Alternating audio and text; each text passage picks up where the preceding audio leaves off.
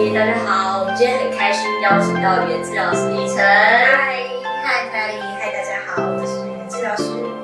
因为我对语言治疗师的工作是非常的崇拜，然后也觉得这是一份很有意义的工作，所以我很想要让大家能够多了解语言治疗师到底在做什么，什么是语言治疗。语言治疗其实最简单的方法就是帮助不会讲话的人讲话，就这样，帮助没有办法沟通的人沟通。那语言治疗因为涉及到的领域是啊、呃喉咙跟嘴巴这部分，那同时我们也会帮助吞咽有困难、有障碍的的个案，帮助他们吞东西。所以呃，以晨你的个案是比较是小孩比较多，还是老年人比较多？呃，我是在学校里面工作的语言治疗师，所以我的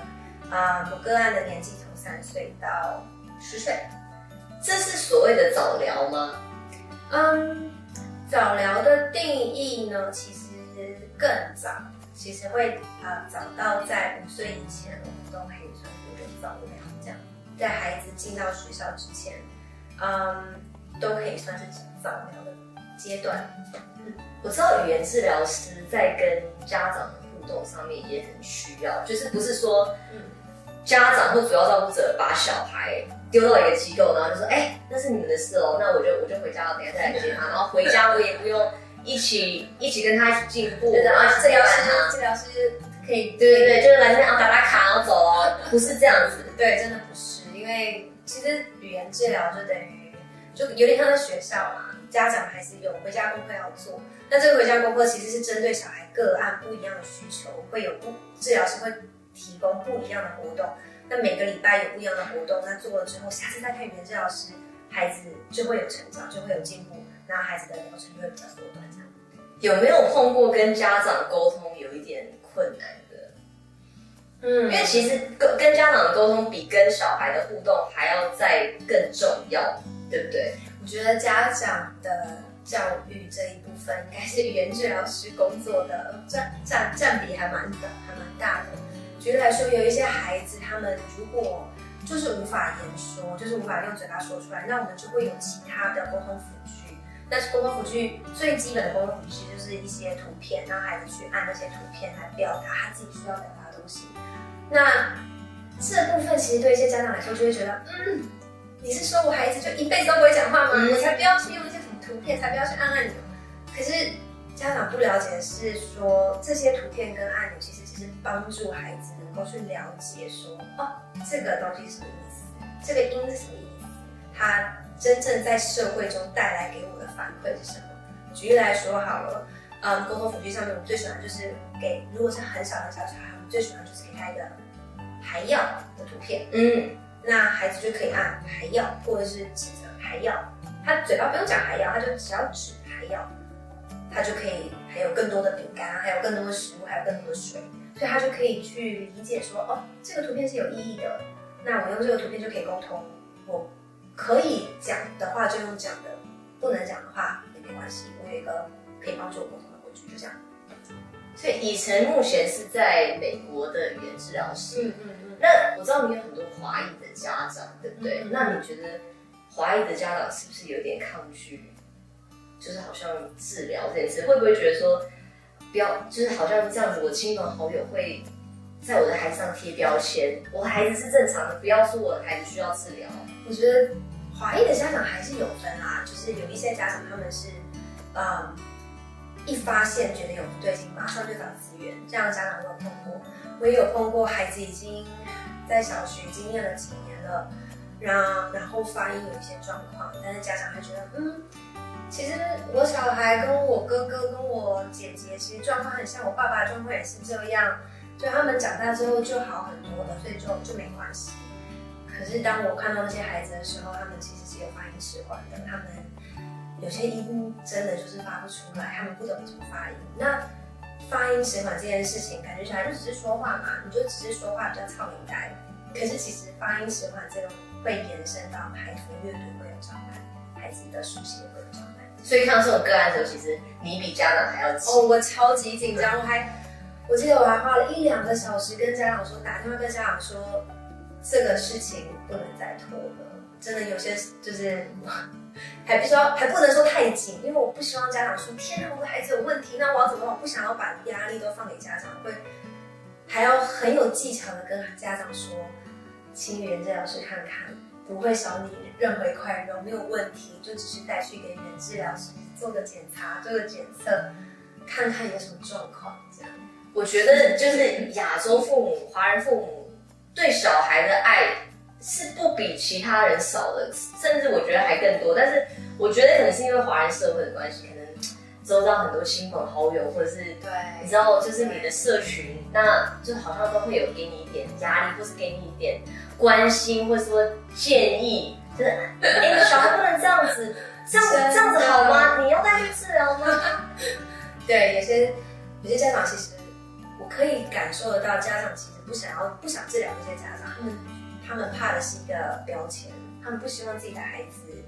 被贴标签。他们并不是不爱孩子，不是不是，他们只是怕说这个标签会带给孩子太多压力，给自己太多压力，会让身边周遭的人发现，天哪，他的孩子不样。其实这个这个标签连带带来的压力，对家长来说是非常大的。所以我也非常佩服。嗯，身边一起工作的家长，他们其实要承受社会的压力非常非常的大。但是，嗯，我就看到，嗯，有家长他如果有自闭症的孩子，那如果比较有比较需求比较多的自闭症孩子的话，他们家长必须要抵挡很多的社会舆论压力，甚至带孩子出去，孩子如果在闹脾气，或在孩子是不是闹脾气，他们有时候是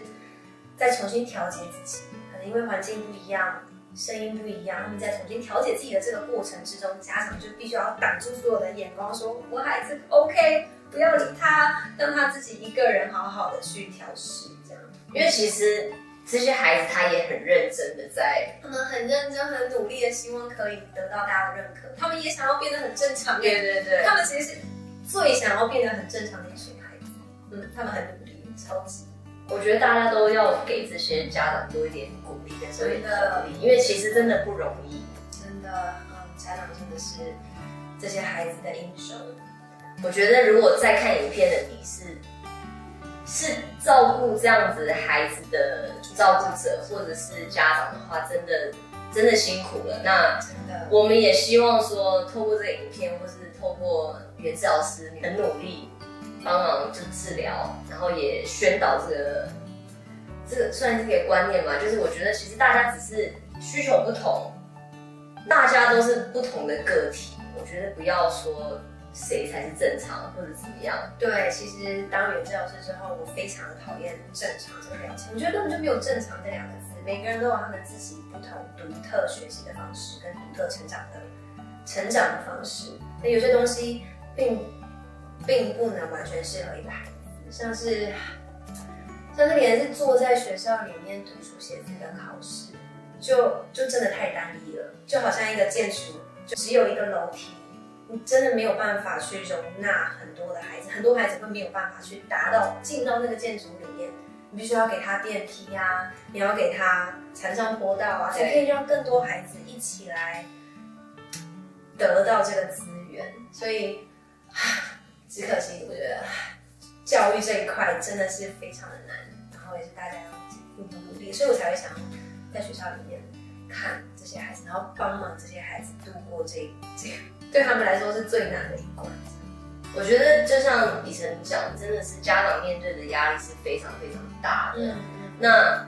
我觉得如果社会大家就是多给这些这些家长这些孩子更多鼓励的话，其实。是一种很大的助力，因为如果他们没有这么大的压力的话，其实我觉得很多家长应该很愿意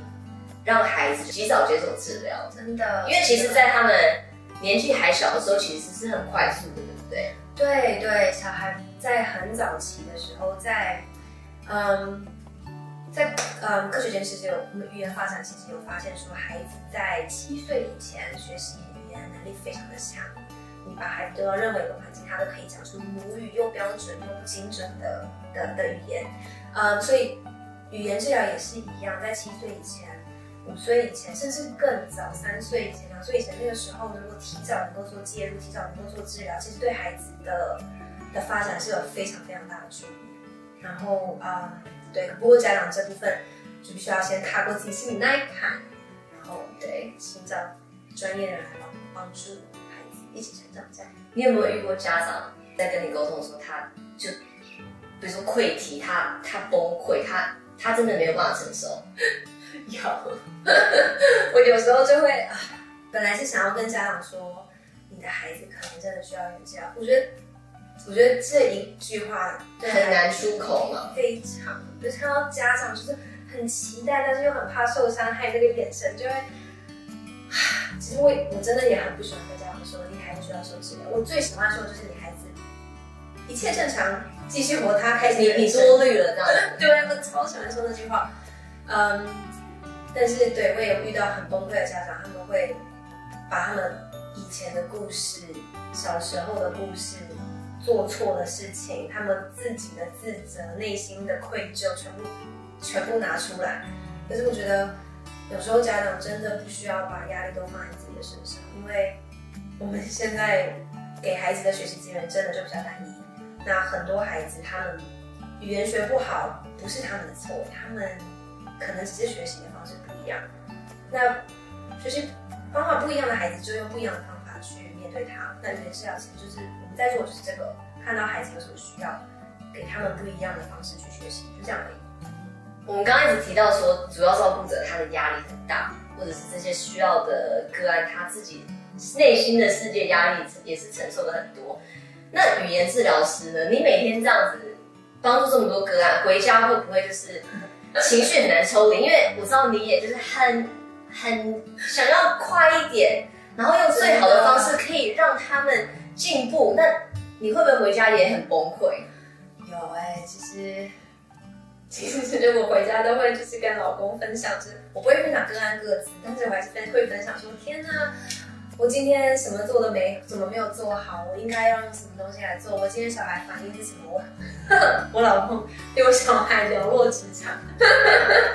嗯，不过这是我抒发的管道啦，但是嗯。真的就是有时候看到孩子成长，就会觉得天哪，感谢。但是有看到看到孩子没有成长，就觉得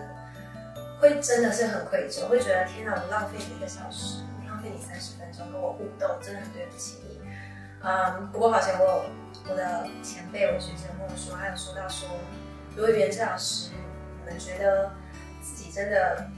没做好，可以再更好，那通常。百分之百，你是一个好的语言治疗师，因为代表你还在为了这个孩子学习。因为真的有太多的东西，有太多的资源，尤其在美国，资源是学都学不完，太多东西，所以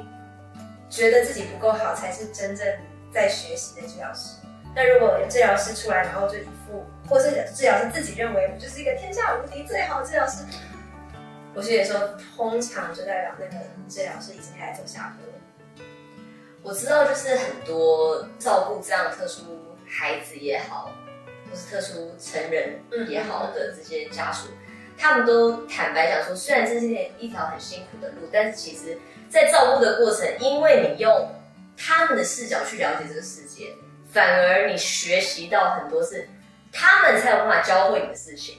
那对于治疗师来讲，你的个案教会了你什么事情？嗯，举例来说好了，我有一个。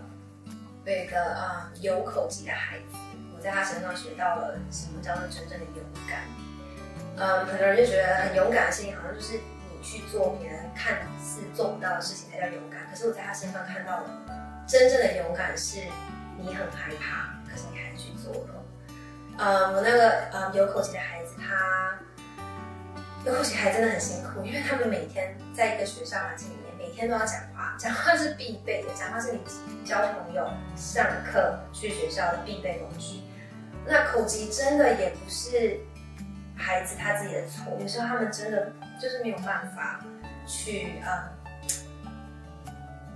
去处理那一块。有时候口疾不是他们能够控制的。那当他没有办法控制自己的口疾，有时候口疾就会出来，他们完全没有办法控制自己想要讲话的样子、想要讲话的语调、想要讲话的口气，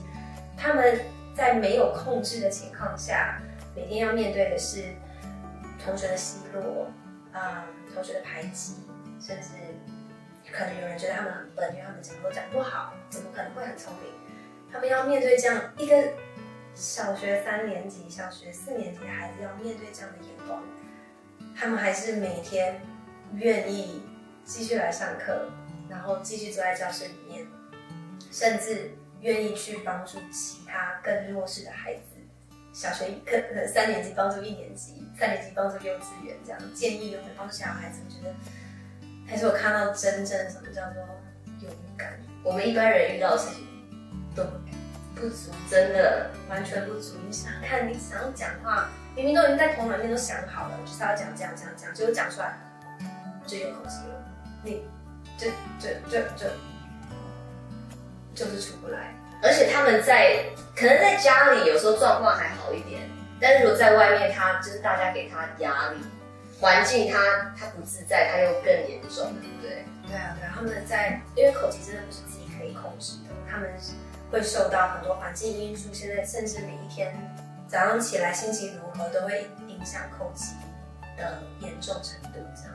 嗯，今天很开心能够跟以晨聊这么多，这样子。这今天这支影片并不是要透过呃以晨分享，然后介绍说语言治疗师的很细部的像怎么治疗啊这些这些方法，因为其实这些百宝箱可能都要进到诊疗诊疗间，然后而且你们是针对个案，就是像因材施教，有不同的方法，对不对？所以今天而且用 YouTube 方式，我们也不好说，就是到底怎么治疗。今天在这影片最主要的目的，就是希望社会我们大家要陪这些家长、这些主要照顾者，跟这些孩子、跟这些个案一起勇敢，然后我们让让这个社会不要是一种，就像你刚刚讲的，到底什么是正常？不要是只是一个单一的颜色，我们应该有各种不同的样子，然后各种不同的视角，然后我们一起就是就是用用爱让这个世界更美好，用多一点同理，那同时也。因为我是真的也很也很敬佩袁治疗师的工作，其其他治疗师也是一样，就是像物理治疗师跟职能治疗师，对他们也都是像早疗这些也都介入了很多这样，然后心理师也是一样。我也很希望就是透过这个影片能够鼓励这些这么认真在岗位，在不管在学校、医院，还有一些其他私人机构也好，每天努力工作的的治疗师们，大家真的都辛苦了。那大家就一起加油，真的家长也辛苦了。那在看影片治疗师你也辛苦了，大家一起加油，加油加油！谢谢医生，谢谢谢谢，拜拜。